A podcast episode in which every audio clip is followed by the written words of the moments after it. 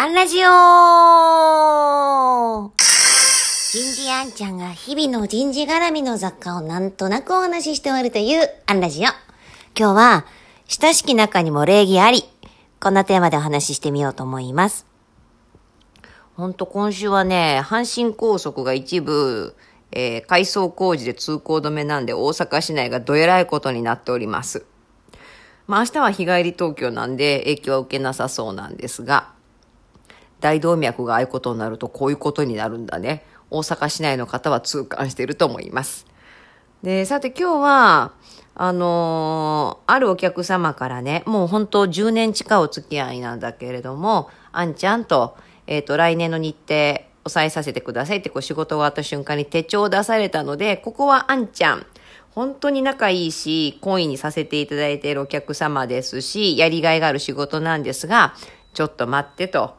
あの、手帳でちゃちゃっとお互い日程を抑えるのはもう惰性になっちゃうから、あの、親しき中にも礼儀ありじゃないけれども、あの、今年お願いしたから来年もっていうのは、あの、まあ、うちはね、お仕事いただく方だから嬉しいんだけれども、逆の立場だったら、私があなたの上司だったら、それ本当って、やっぱりうちを使い続ける、私を、あんちゃんを使い続ける理由って、あの、ちゃんとそろそろ仕切り直して、えっと、長く付き合っているからできることもあるけれども、長く付き合っているからこそのデメリットも間違いなくある。で、それも検討した上で、やっぱり来年、あんちゃんだったらもちろん喜んで引き受けるけれども、あの、やっぱもう一回、ちゃんと考え直してから依頼して、今年もお願いしたから来年ってのは、もうそろそろ違うと思うよって、ぐっと、えー、意を強くしてお伝えしました。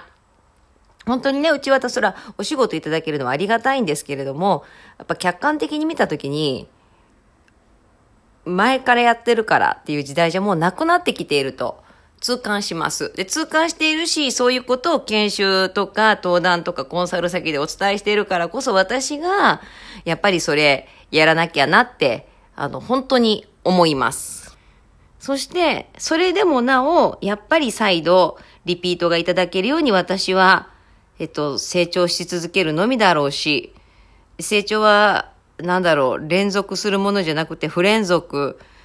の中にあるものだと思うし、やっぱりこ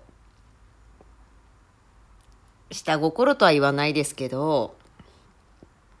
それはどっかでね、お仕事いただきたいっていうのは、ゼロではないですよ。人間ですから。でも、やっぱり、いい意味で手放すということも、自らしていかなきゃいけないなって、こ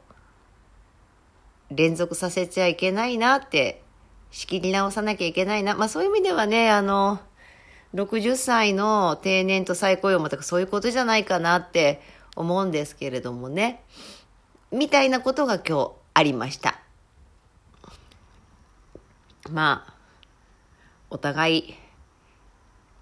楽を選んじゃダメですよね。